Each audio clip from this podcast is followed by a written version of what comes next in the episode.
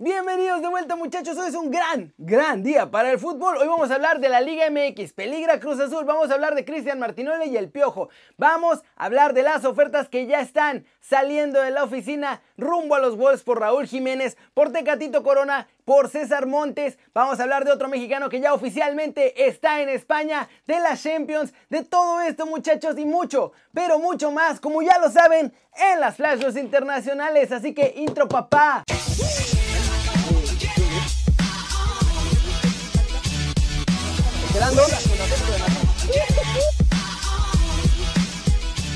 Empecemos el video de hoy hablando de Miguel Herrera y Cristian Martinole porque el Piojo se dejó ir otra vez contra el narrador, le sacó varios trapitos al sol y esto fue lo que dijo. La situación terminó en, terminó en eso. Mira que esto venía desde, desde mucho tiempo atrás. Eh, yo busqué, busqué todas las formas y tengo los textos. Eh, lo platiqué con Luis García, que es compadre de, Cristian, y le dije, güey, dile a tu compadre, por favor, que me deje, que, si me quiere madrear a mí, que si quiere hablar de mi carrera, que si quiere hablar de mí, no hay ningún problema. Yo soy figura pública y mi trabajo es muy criticable. Pero mi familia no, no se meta, que por favor se omita a, a dar expresiones de mi familia, de mis hijas, de mi hija sobre todo en lo particular, de si mi familia está bien o está mal, le vale madres y se lo pedí, le dije, nos juntamos, hablo con él, platico con él, si quiere arreglarlo de otra forma, también lo arreglamos, pero juntos y cerrados, encerrados, solos, y de cualquier forma, así se lo dije a Luis García, y, si Luis García tiene dos puestos, lo puede aceptar porque se lo dije en la cara, y le pedí, le pedí, le pedí, y el otro siguió, y siguió, y siguió, le mandé recados, le mandé mensajes, eh, le mandé twitters, por favor, eh, omite de hablar de mi familia, habla de mi trabajo, yo soy el público, no mi familia hasta que pues, te lo encuentras y explotas, ¿no? La verdad es que eh, era un momento que, pues, como dicen, de repente el destino estaba marcado. Nosotros pudimos haber llegado mucho antes al aeropuerto y a lo mejor no juntarnos en ese momento. Igual nos íbamos a juntar en el avión porque viajaban con nosotros en el avión. Viajan muchas veces en el avión con nosotros. Y siempre entraba hasta el final o entraban al principio con gorras, lentes, escondido. Se metía su asiento, su gorra, sus lentes. Yo dos veces le, di, le levanté la gorra y le dije, no te van a hacer nada, no te escondas. Así como los atacas, dale la cara, no va a pasar nada. Podrás decirle no me hables o cuando quiero una entrevista pues no te la doy, ¿no? Porque también, también tienes, esa, posibilidad. esa posibilidad. Yo busqué que no pasara eso. Desafortunadamente en ese momento, te digo, pues son los momentos que no tienes que estar y estuve, me equivoqué. Después, pues por supuesto, tienes que pensar la silla en lo que estoy, lo que represento. ¿Cómo la ven? Se me hace que después de que contó esto, agarró pleito casado esa vez que le levantó la gorra y le dijo que le diera la cara a los jugadores. Y desde ahí ya vieron cómo escaló la cosa hasta que se agarraron del chongo. ¿Quién creen que la regó más, Martinoli o el Piojo? Siguiente noticia. Vámonos con Cruz Azul porque ahora sí les cayó la ley por culpa de Billy Álvarez. El equipo está en riesgo de desafiliación. Y es que después de toda la investigación de la unidad de inteligencia ya salió una orden de aprehensión en contra de Guillermo Álvarez, presidente de la cooperativa de la Cruz Azul y obviamente del Club Cruz Azul. También están ahí otros directivos y asesores de la cementera, lo que pone en riesgo la desafiliación del equipo de fútbol de la Liga MX. Las leyes mexicanas acusan al directivo de delincuencia organizada por andar haciendo business con recursos que según son de procedencia ilícita. Y bueno, ¿por qué está en riesgo Cruz Azul? Pues porque el reglamento de afiliación de la Federación Mexicana estipula que un club puede ser desafiliado en caso de que sus dueños o sus directivos incurran en actos delictivos. Ahora, por ahora solo está el riesgo. Para que realmente desafilien a la máquina depende de dos cosas. La primera, que encuentren culpable a Billy Álvarez, porque si queda inocente, pues ya no procede la desafiliación. Y la segunda, en caso de que lo encuentren culpable, falta que los cuates de la Liga MX realmente lo desafilien, porque eso depende de los presidentes de los clubes y ya sabemos cómo pueden doblar el reglamento para salvar a los que son parte del club de Toby. Si fuera otro club mucho menos grato, ya lo hubieran desafiliado solamente con haber recibido la noticia de la orden de aprehensión. ¿Cómo la ven muchachos? ¿Creen que realmente van a desafiliar al Cruz Azul en caso de que se dé que lo metan a la cárcel a Billy Álvarez o que al final los directivos los van a cubrir como siempre lo hacen? Vámonos con el humito de la Liga MX porque ya tienen DT los Pumas y hay novedades y sobre todo con las joyas que está buscando América. El Inter de Miami está interesado en el lateral izquierdo de 21 años Daniel Parra muchachos, una de las joyas de la pandilla de los Rayados de Monterrey que apenas fue contemplado dentro del primer equipo para este torneo Guardianes 2020. Y bueno, todo el mundo quiere desmantelar a Rayados, también Estefan Medina, lateral de la pandilla, puede llegar a la Liga de España ya que reportan medios ibéricos que le interesa mucho al Real Valladolid, ese que es de Ronaldo, el gordito Nazario. En Pumas siguen buscando DT, o dice que siguen buscando porque la verdad ya tienen elegido, que sería Bruno Marioni. Ese Bruno Marioni que estaba antes de Michel y al que no le fue nada bien con los universitarios. Veremos si puede cambiar su historia ahora. Además, en el Pedregal siguen buscando al menos un refuerzo y el nombre que suena es el de mediocampista uruguayo zurdo de 23 años, Facundo Waller, que actualmente juega en el Plaza Colonia. También están ahí medio negociando todavía a ver si les pueden prestar al brasileño de 23 años Jefferson Junior Antonio da Silva, que milita en el Goyas. En América ya llegó su nuevo refuerzo y han salido a la luz cómo es que escogen los fichajes. En Cuapita la Bella están armando un método como el de Moneyball, en el que utilizan todo tipo de analíticas y datos estadísticos para encontrar al jugador que más se ajusta y más puede rendir en la posición que quieren reforzar.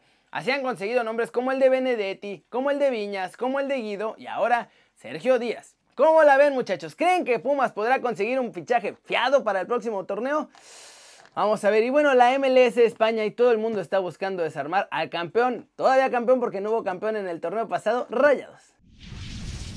Vámonos con los mexicanos en el extranjero y rumbo al extranjero muchachos porque hoy es día oficial de uno de ellos que se va a España y además ya van a salir las ofertas para varios en el viejo continente. Es oficial, les digo, Jorge Mora se une a la Legión extranjera, pues deja los Leones Negros y ha sido fichado por el Salamanca de la Segunda División de España. El canterano de Chivas ya viaja rumbo al viejo continente para integrarse a los entrenamientos del cuadro español. Les digo que todo el mundo anda desarmando al Monterrey, muchachos, y es que hoy se puso loquísima la cosa con César Montes. El mexicano ya está en pláticas con el Valencia, pero desde esa ciudad nos contaron que ahí ya le salió competencia. El primero de los equipos competencia es el Sevilla, que podría lanzar una oferta ya, y el segundo de ellos es una sorpresa absoluta, pues serían los Wolves de Raulito Jiménez. Ambos clubes están dispuestos a pagar hasta 8 millones por el central. Pero ahí no acaba la cosa. El Sevilla ya no va a ser oferta por Tecatito Corona, muchachos. A petición de Julen Lopetegui, los andaluces están a punto de aceptar pagar la cláusula de 30 millones para firmarlo pronto y que entonces sí, ningún otro club se los gane. Una de esas podría haber Sevilla la mexicana, ¿eh? Y finalmente desde Inglaterra, una de las fuentes más confiables en la Premier League nos ha revelado el día de hoy que el interés del Manchester United por Raulito Jiménez ha escalado en las últimas horas, por lo que están a punto de sacar ya la oferta formal los Red Devils. De acuerdo con lo reportado, la lista de fichajes que quiere Solskjaer es Jadon Sancho, Raúl Jiménez y Jack Grealish, aunque siendo realistas solamente podrán fichar máximo a dos de estos tres jugadores. Y bueno, esta siguiente información ya no es mía, pero en Italia dicen que la Juve ya también va a lanzar su oferta que ronda los 80 millones de euros.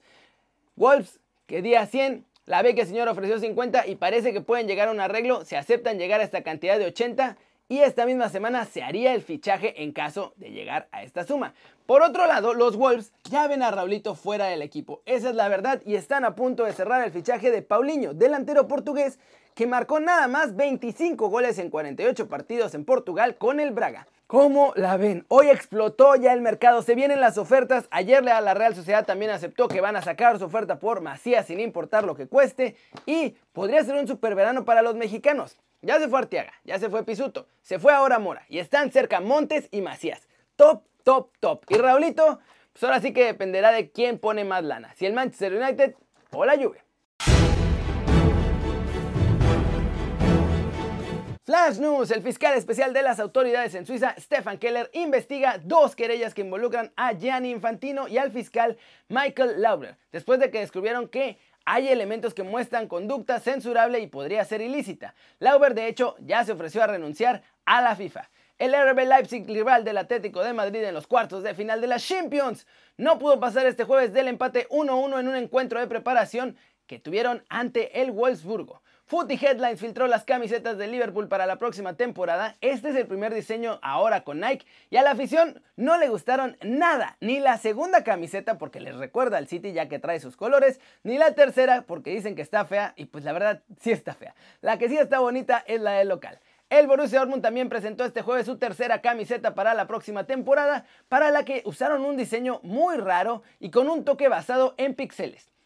Esto es lo más típico de Ousmane Dembélé, muchachos, que se pueda imaginar. El francés ya se había recuperado y era la sorpresa del Barcelona para la Champions, pero hoy sintió otra vez molestias en su bíceps femoral, por lo que no va a estar en el partido contra el Nápoles en la Champions, a pesar de que era la gran sorpresa. ¿Cómo la ven? Andrea Pirlo está de vuelta muchachos, el ex jugador de 41 años ha sido anunciado oficialmente como nuevo entrenador de la Juventus Sub-23 que milita en la Serie C de Italia.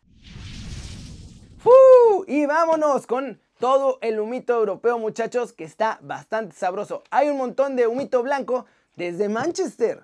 Saniolo no regresa al Inter al menos este verano. Así lo confirmó Beppe Marotta, director deportivo de los Nero Azzurri, pues dice que es demasiado caro para poder ficharlo. David Alaba se ofrece al Barcelona de acuerdo con Sport. ¿eh? Este dicen que además no es el primer acercamiento, que ya llevan rato hablando y negociando y que han intentado conseguir al jugador del Bayern durante los últimos dos años. Barça también ya negocia la venta de Braithwaite al Everton o al West Ham porque dicen que los culés lo quieren vender por alguna razón sí o sí a la Premier League. Es oficial, Pep Guardiola tiene otro nuevo jugador, Nathan Ake. Muchachos, el Bournemouth ha aceptado la oferta del Manchester City de 45 millones de euros por el defensa holandés. Este, como les digo, es el segundo tras haber contratado a Ferran Torres. Frank Lampard ya eligió al sustituto de Kepa. El entrenador del Chelsea pretende incorporar a la plantilla a Nick Pope, jugador del Burnley. Mourinho se lleva la última perla del Wigan, muchachos, tiene 15 años y se llama Alfie Devin. Acaba de firmar con el Hotspur.